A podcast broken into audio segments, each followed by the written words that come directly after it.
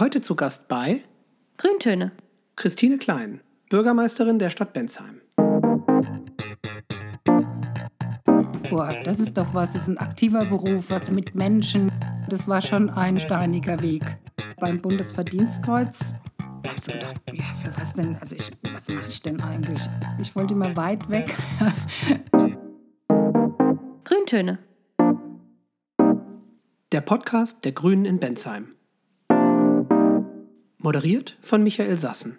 Ja, meine lieben Hörerinnen und Hörer, heute darf ich ganz herzlich bei uns im Podcast Frau Christine Klein, unsere neue Bürgermeisterin, begrüßen. Schön, dass Sie heute bei uns sind. Hallo, ich freue mich. Wir möchten heute über Bensheim mit Ihnen sprechen, sicherlich auch ein bisschen über Politik, aber ganz viel über den Menschen, Christine Klein. Ich starte einmal damit, was man online über Sie findet, denn spannenderweise haben Sie einen eigenen Wikipedia-Artikel – wie kommt man denn zu einem eigenen Wikipedia-Artikel? In dem Moment, wenn man Bürgermeisterin wird und plötzlich ist man in Wikipedia. Ach, das hing tatsächlich direkt damit zusammen? Genau, es hing damit zusammen. Ich weiß auch gar nicht, wer den tatsächlich verfasst hat, aber es war wirklich fast direkt nach dieser Wahl, äh, war ich da schon präsent. Das ist in der Tat ganz spannend, denn Sie haben ja auch vorher schon eine Menge Dinge getan, bei denen Sie eine öffentliche Präsenz hatten. Sie waren als Oberkommissarin bei der Polizei, haben als Frauenbeauftragte beim Regierungspräsidenten in Darmstadt gearbeitet und waren aktiv als Geschäftsführerin des Netzwerks gegen Gewalt. Dazu haben sie mit 44 Jahren nochmal die Verwaltungsfachhochschule besucht, um sich weiterzubilden. Überhaupt waren sie eine der ersten Frauen, die es in diesem männerdominierten Bereich der Polizei damals sehr weit gebracht haben. Wie war denn das damals eigentlich in den 70er, 80er Jahren in der Polizei? Wie muss man sich das vorstellen?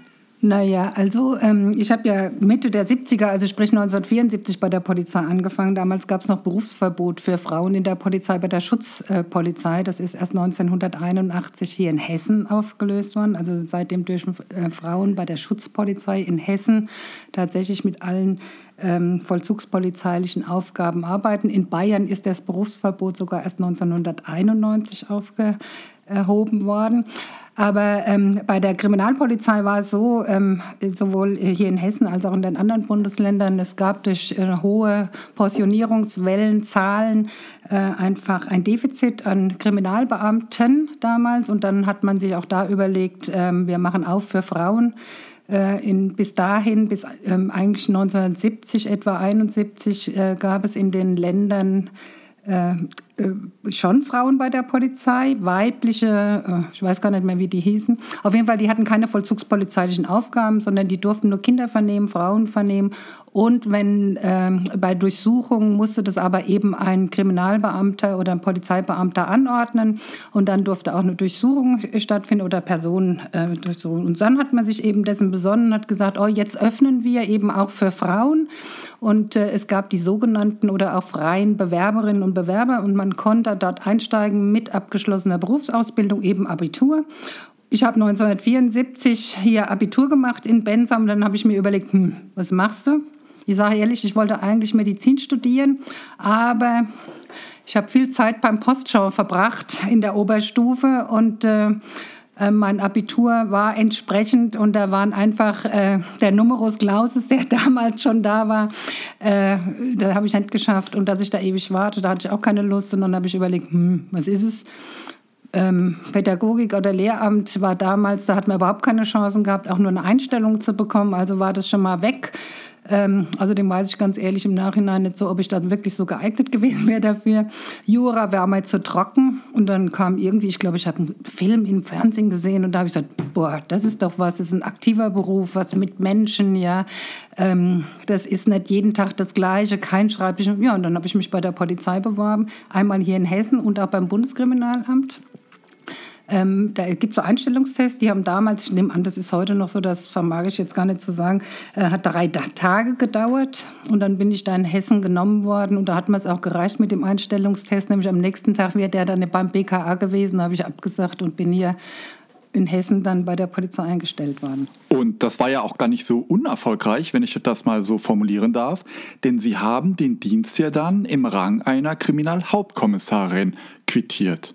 Wie schwer war das damals eigentlich, sich auch in diesen Rängen durchzuarbeiten? Also ich sag mal, das war schon ein sehr steiniger Weg. Und zwar auch dem geschuldet, zum einen eben Frau in der Polizei. Wir haben tatsächlich die gleiche Ausbildung gemacht mit unseren männlichen Kollegen. Und je nachdem, wo man dann hingekommen ist, äh, Frankfurt, so wie das heute ist, ist immer Zeit voraus hier in ja, und dann bin ich hier in Heppenheim, also im ländlichen Bereich eben gelandet, ganz weit weg von zu Hause, von Jugendheim. Ich wollte immer weit weg. ja, gut.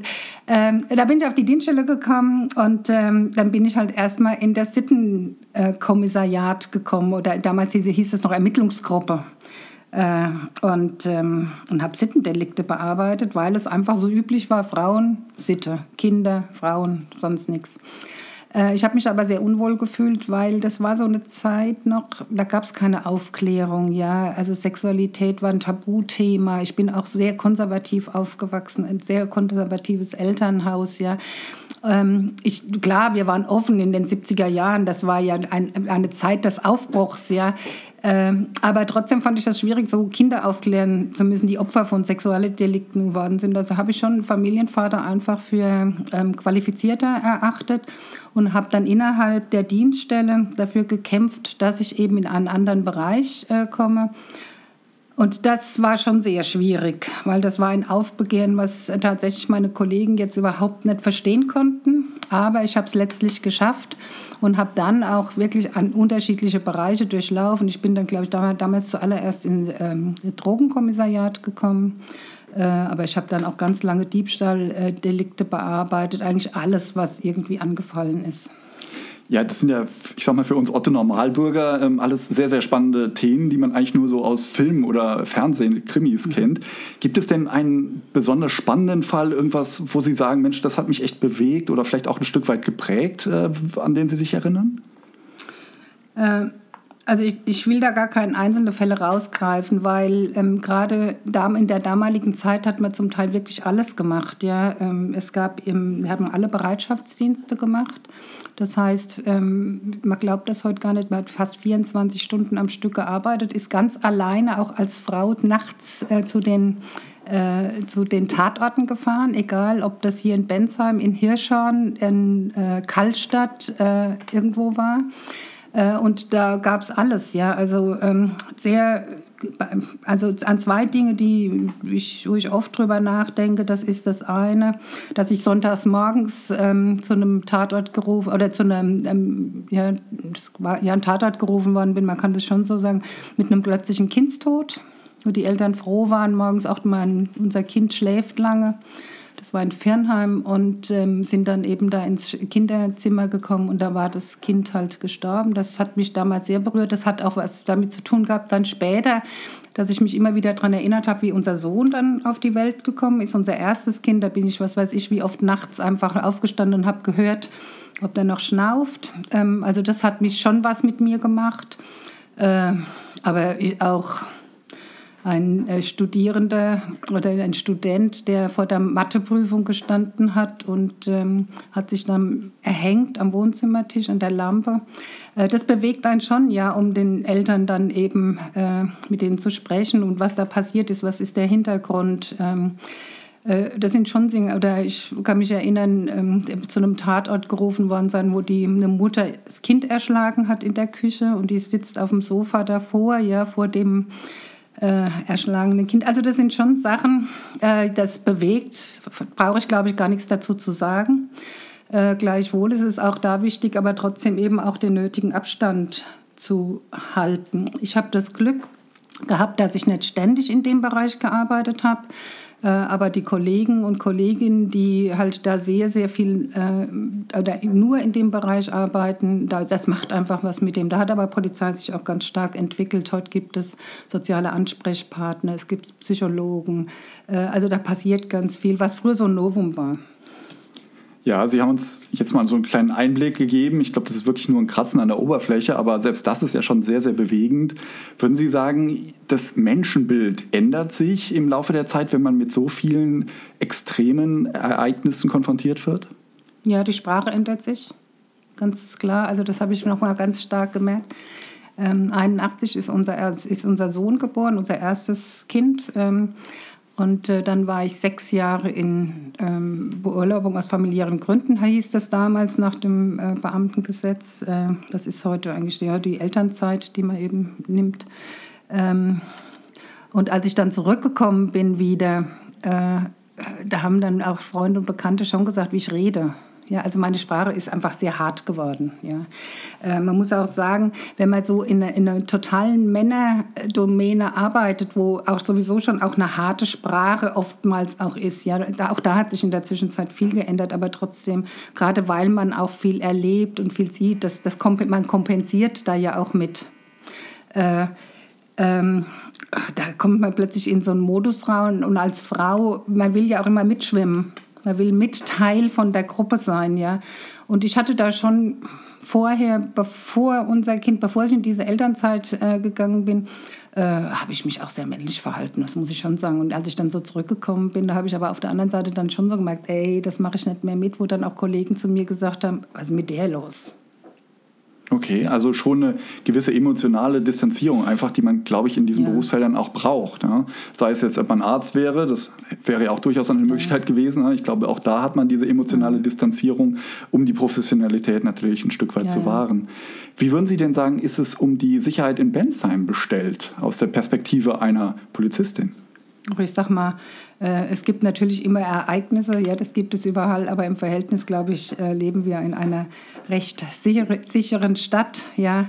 Äh, also so empfinde ich das und wenn man auch die, die äh, Zahlen der PKS sieht, äh, die sagen das eben auch aus. Gleichwohl denke ich immer, ähm, ich finde, ich bin ja eine Frau der Prävention auch und sage hier, wir müssen immer alles tun, damit es eben auch nicht zu Straftaten überhaupt kommt. Ja, und da kann eine Stadt und Gemeinde natürlich auch sehr, sehr viel machen, ja, in der Gestaltung der Stadt, ja, natürlich auch mit Ortspolizei, alles, was eben so dazu ist, Präsenz zu zeigen.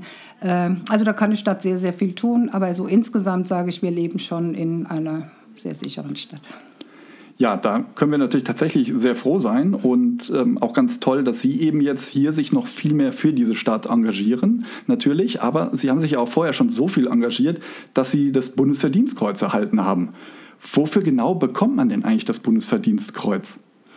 Ja, da, äh, ich war damals äh, eigentlich, muss ich jetzt ehrlich sagen, total erstaunt. Ich wusste das nicht, dass ich dafür vorgeschlagen worden bin und habe irgendwann von der äh, Stadt, von der Frau Deppert, ein Schreiben bekommen, dass ich also dieses Bundesverdienstkreuz verliehen bekommen soll. Und äh, da habe ich erst mal gesagt, das möchte ich nicht ja, was, für was denn? Also, ne, ich wusste gar nicht wirklich. Ne? So, ich hatte ähm, relativ kurz vorher schon den Helene Weber-Preis bekommen. Ähm, da habe ich mich unheimlich drüber gefreut. Ja, da war ich ja eben in der Kommunalpolitik und, äh, und da und hab, war damals auch schon äh, eben auch Vorsitzende des Vereins Frauenhaus Bergstraße. Und ähm, ja, das war einfach toll, ja, als Kommunalpolitikerin äh, eben da auch nochmal einen Preis zu bekommen. Aber beim Bundesverdienstkreuz habe ich so gedacht, ja, für was denn? Also ich, was mache ich denn eigentlich? Ja, ne? Äh, ich bin dann erstmal so zur Ruhe gekommen. Meinen Kindern habe ich gesagt, hey, wehe, ihr verratet was. Ja, also ich möchte es nicht. Ähm, und dann habe ich aber trotzdem mal drüber nachgedacht. Ja, ich habe dann schon einiges getan ähm, in der Vergangenheit. Ähm, als ich, äh, unsere Kinder auf die Welt gekommen sind, habe ich mich damals in der damaligen Kübel-Stiftung sehr engagiert. Da ist die Spielerei aufgebaut worden, da war ich mit dabei. Ähm, ich habe ähm, einen bestehenden Mütter-Kind-Treff dann auch als Leitung übernommen. Äh, dann später habe ich, äh, wie gesagt, das Frauenhaus äh, übernommen als äh, Vorsitzende. Das mache ich jetzt schon seit 18 Jahren, bin ich da Vorsitzende des Frauenhausvereins Bergstraße. Ähm, wir haben einen Verein gegründet, als in äh, der Türkei äh, das Erdbeben war, ist der ähm, Erdbebenopfer äh, Türkei gegründet worden. Da ist dann ganz äh, direkt eben äh, sind Gelder an die Waisenkinder überwiesen worden, dass die eben ihre Schulbildung und aber auch dann später ihre Berufsausbildung weitermachen können als das Vereinsziel dann äh, äh, erreicht war, ja, äh, und dann haben wir den, den Verein äh, umgeändert in Integration durch Bildung und haben Kinder gefördert, die eben aus Migrationsfamilien kamen, um die in Deutsch Probleme hatten.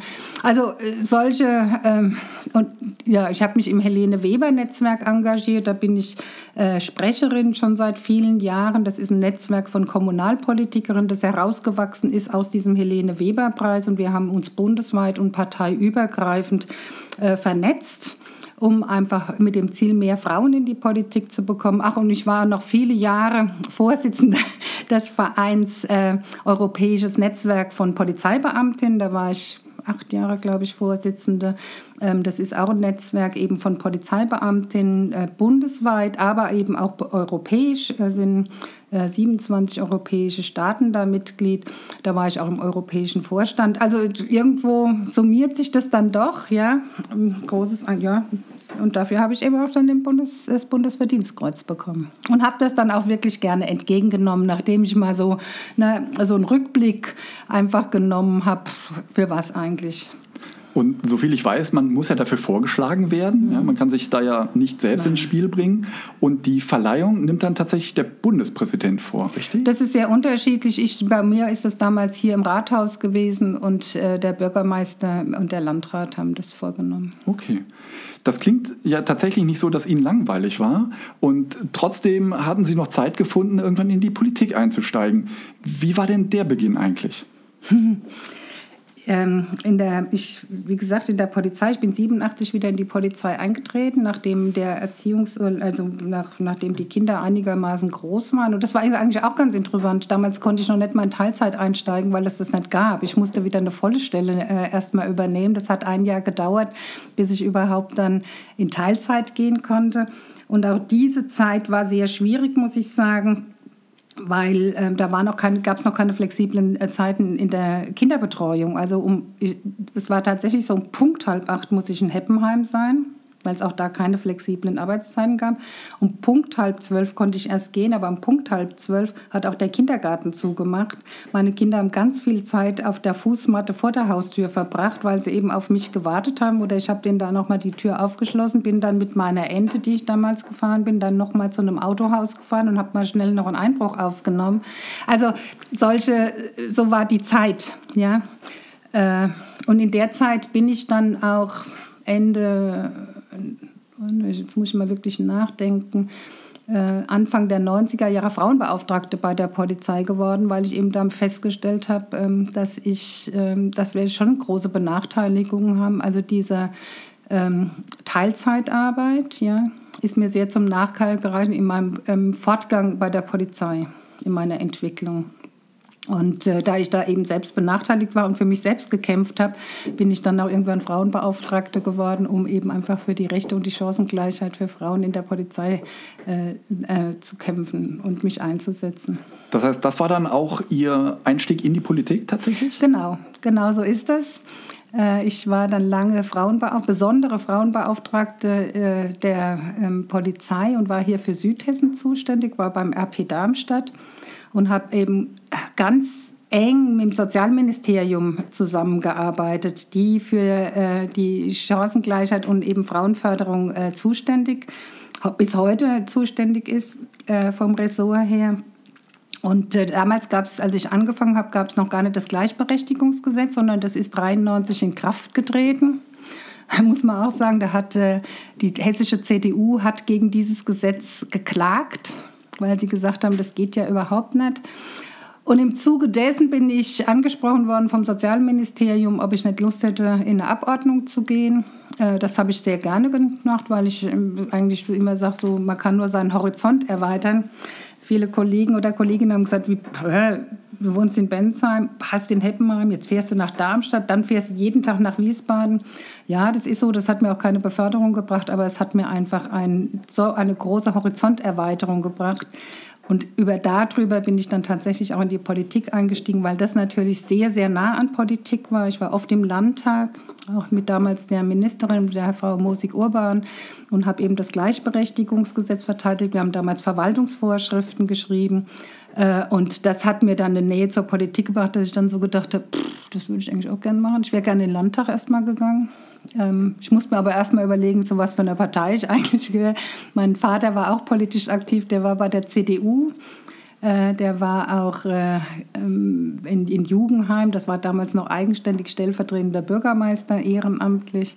Äh, aber trotzdem meine Eltern ganz konservativ. Und dann habe ich so überlegt, Grüne oder SPD. Hm, also mir war dann die SPD näher. Obwohl ich ja immer sage, ich habe eine rot-grün gestreifte Seele, das ist tatsächlich so. Ähm, aber ja, und dann habe ich eigentlich mich hier eben vor Ort geguckt, wie komme ich in die SPD, wie kann ich irgendwie was machen. Die, aber da hing dann erstmal der Haussegen schief, oder? Nö. Nö, der hing nicht schief. Ihr Vater hatte keinen Stress damit? Ach, mein Vater, nee, ach nee, das war bei uns eine Offenheit, das war überhaupt okay. kein Problem. Nee, ja. Wenn wir jetzt mal vorspulen ähm, auf 2008. Denn sie hatten ja 2008 bereits mit knapp 40 Prozent der Stimmen ein sehr gutes Ergebnis gegen einen populären Amtsinhaber, äh, Thorsten Herrmann damals. Und wenn wir das mal mit heute vergleichen, was ist denn bei der jetzigen Wahl eigentlich anders gelaufen, ähm, dass es so ein historischer Erfolg dann tatsächlich wurde? Hm.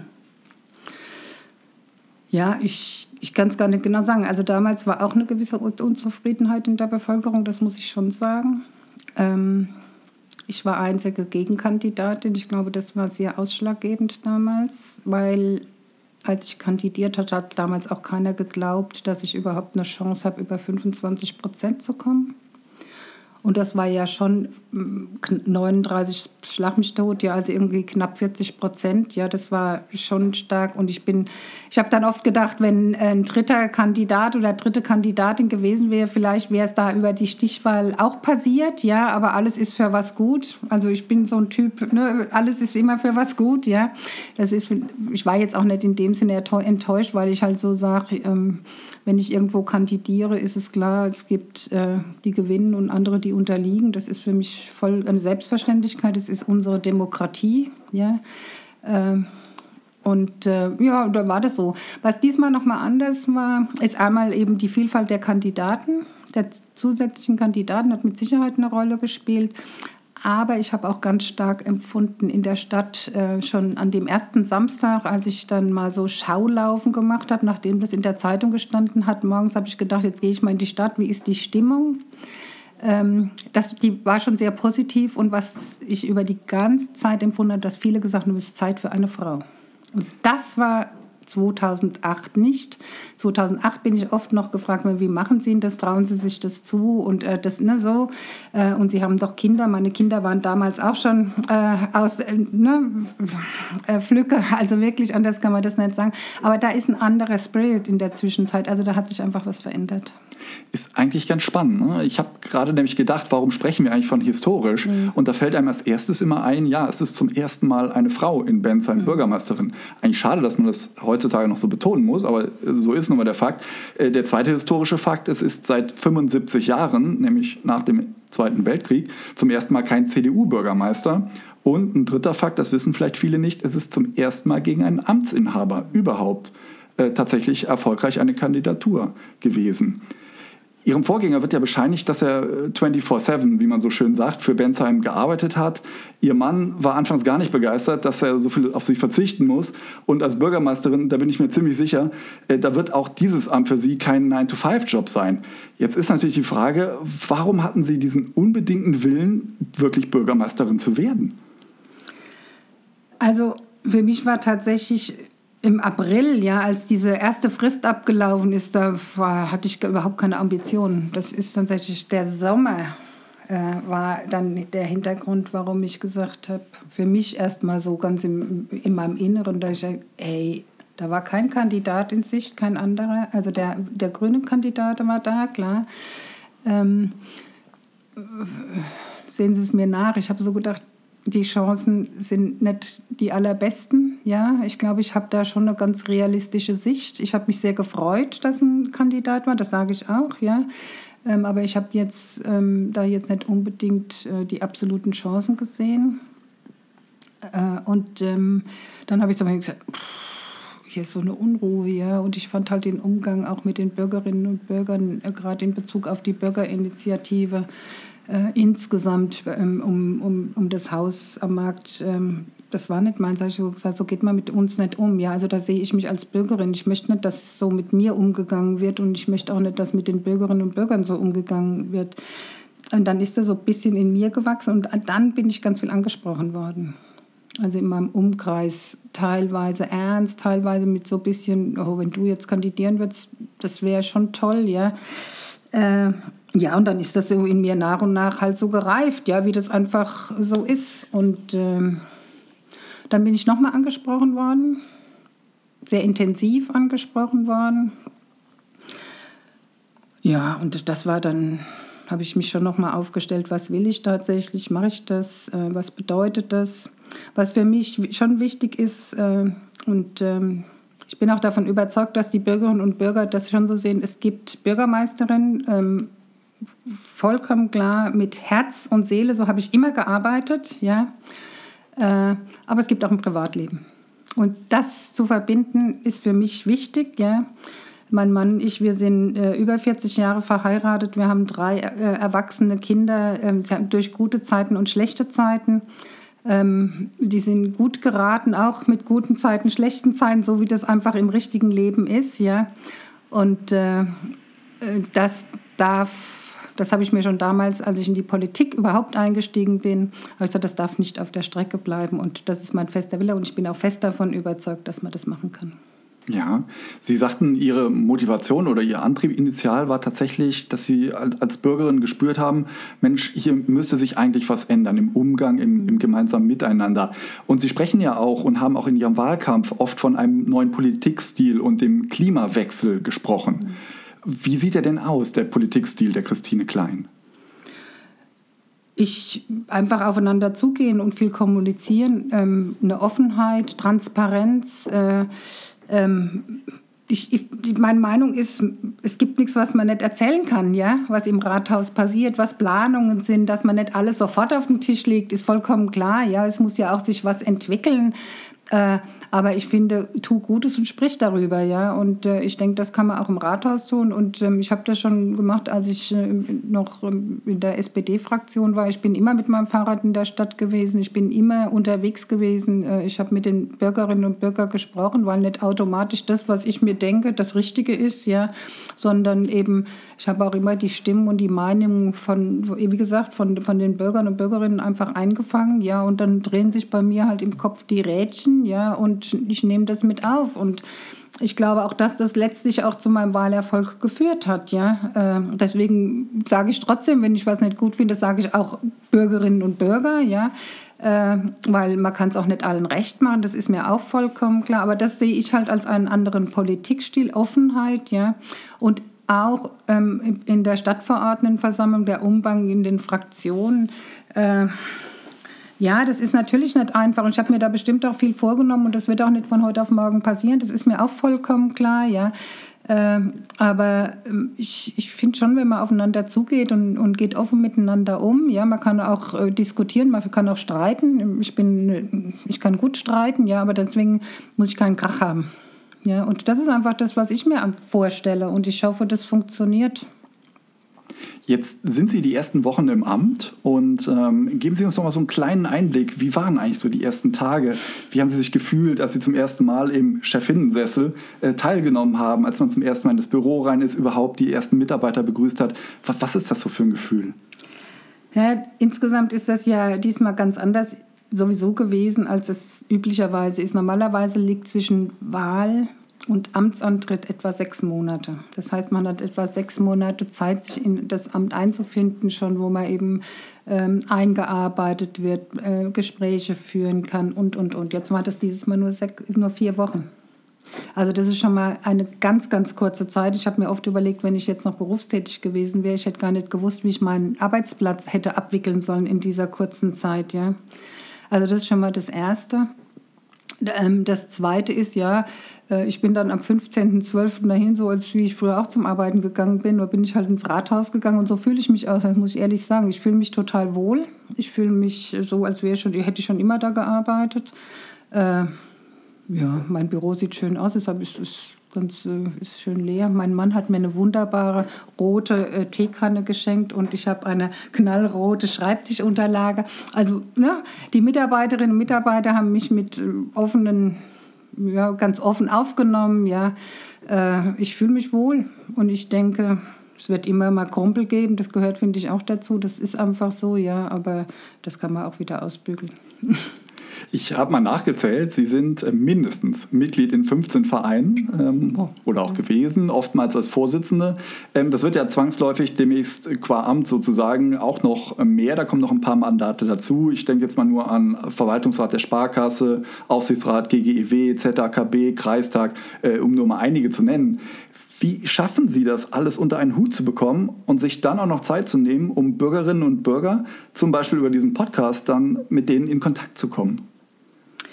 Also erstens mal bin ich Arbeiten gewöhnt. Ich glaube, das hört sich hört man ja auch aus dem raus, was ich gemacht habe. Habe drei Kinder, ich bin berufstätig. Äh, Sie haben das vorhin ja auch gesagt. Ich habe dann noch mal ähm, auch habe nochmal die Fachhochschule besucht mit äh, knapp 45 habe ich, äh, das war also wirklich kurz vor knapp, äh, dass ich das gemacht habe mit einer Ausnahmegenehmigung.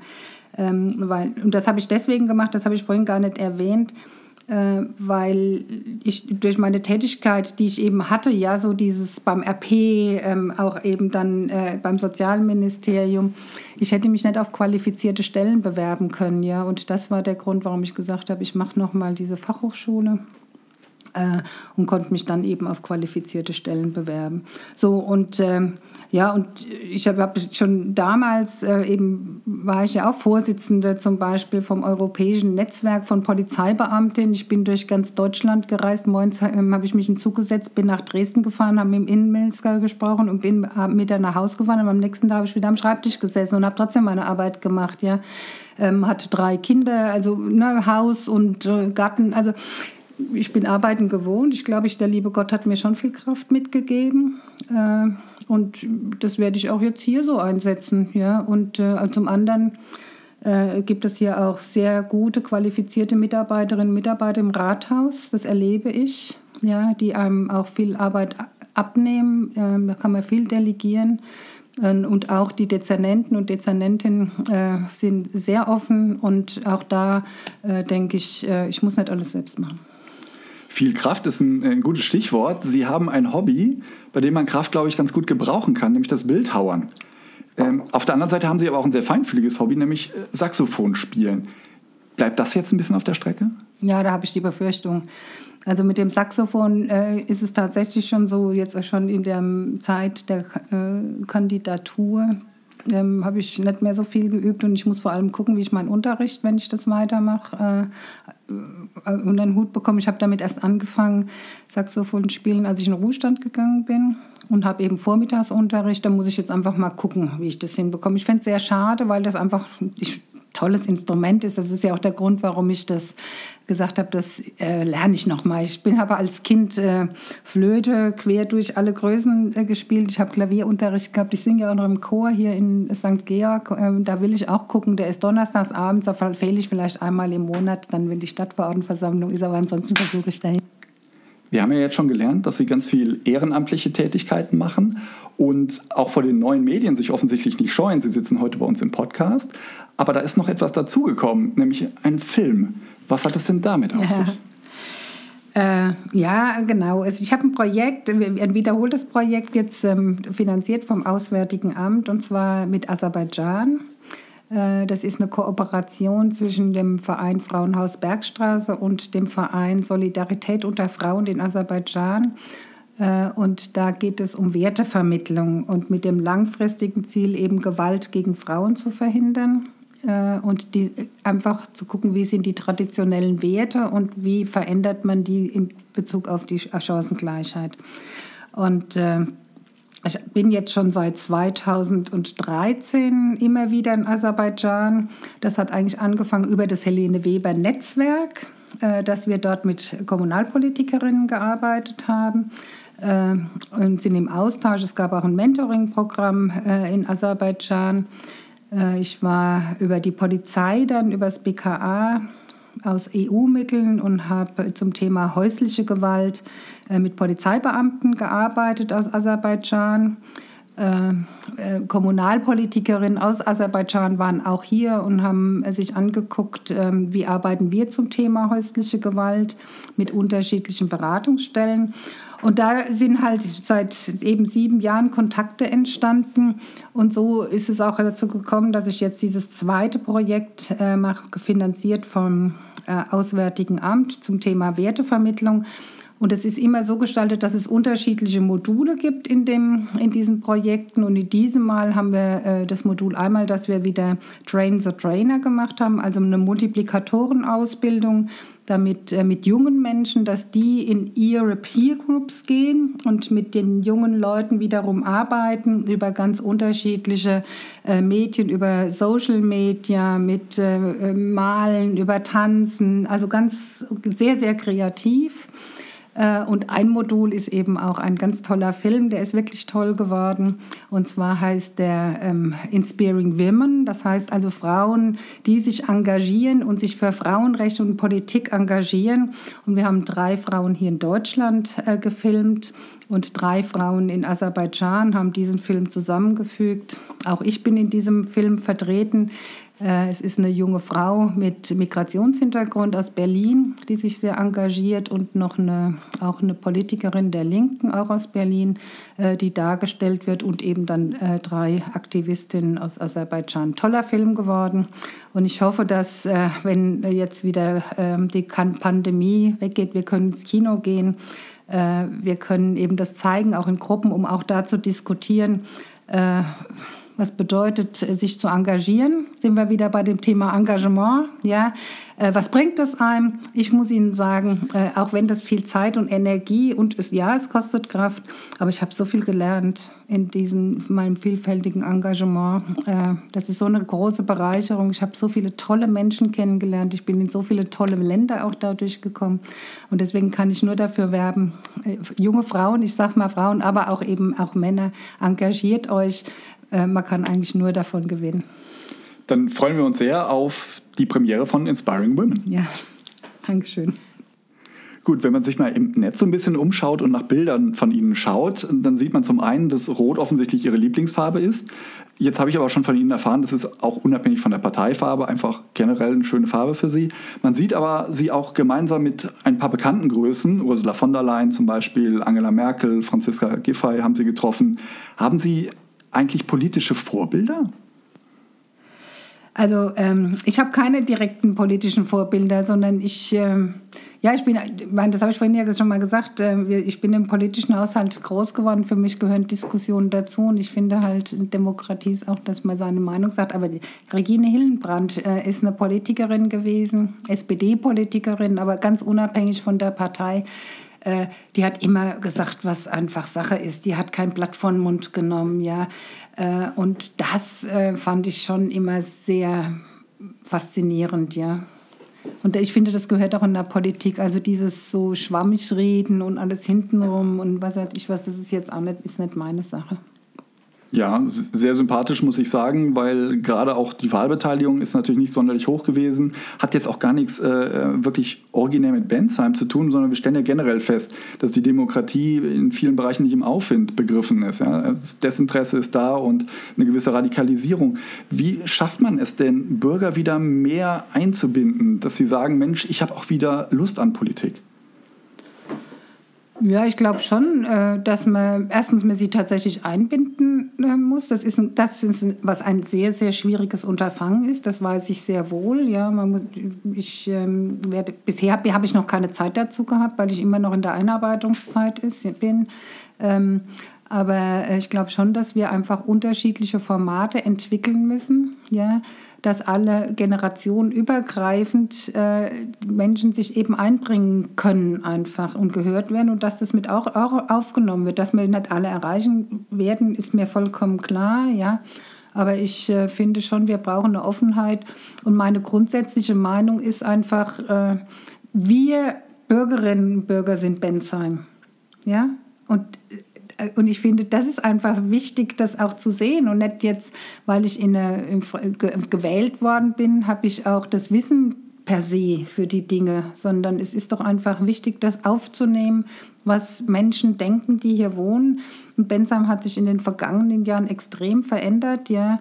Ähm, durch, den, durch den Zuzug, äh, durch die vielen Wohn, äh, neuen Wohngebiete, äh, durch die, die Lage im Speckgürtel zwischen Frankfurt und äh, Mannheim ähm, haben wir ja auch ganz viel Kompetenzen auch dazu bekommen, ja, und äh, auch andere Sicht auf die Dinge, eine andere Sicht auf das Leben, eine andere Sicht und viele, viele Erfahrungen und, und da wäre es doch fatal, die nicht mit anzufangen.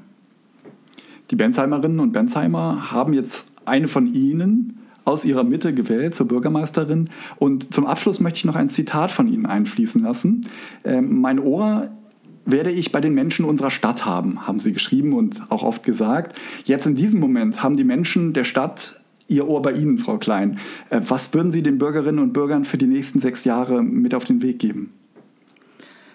Dass sie mich ansprechen, genauso wie äh, vorher. Ja, wenn ich auf der Straße bin, auch keine Ängste haben, nur weil jetzt ich Bürgermeisterin bin. Ich mich nicht, verändere mich nicht. Ich bin so alt, ich muss mich nicht mehr verändern. Ja, ich muss mich auch nicht irgendwelchen ähm, Richtungen anpassen. Äh, und deswegen, ich bin Christine Klein, ich bleibe Christine Klein, so wie man mich kennt. Und so möchte ich auch gerne von den Bürgerinnen und Bürgern eben auch wahrgenommen werden und dass sie mich auch genau entsprechend eben auch anschreiben. Frau Klein, vielen lieben Dank, dass Sie heute bei uns im Podcast waren. Es war ganz toll mit Ihnen. Einfach auch mal einen Blick in die Person Frau Klein zu bekommen. Und ich kann nur noch mal sagen, toll, dass Sie den Bürgerinnen und Bürgern auch dieses Gefühl vermitteln. Hier werde ich ernst genommen, hier ist meine Meinung gefragt. Vielen lieben Dank, dass Sie sich die Zeit genommen haben. Gerne. Das war Grüntöne. Der Podcast der Grünen in Bensheim.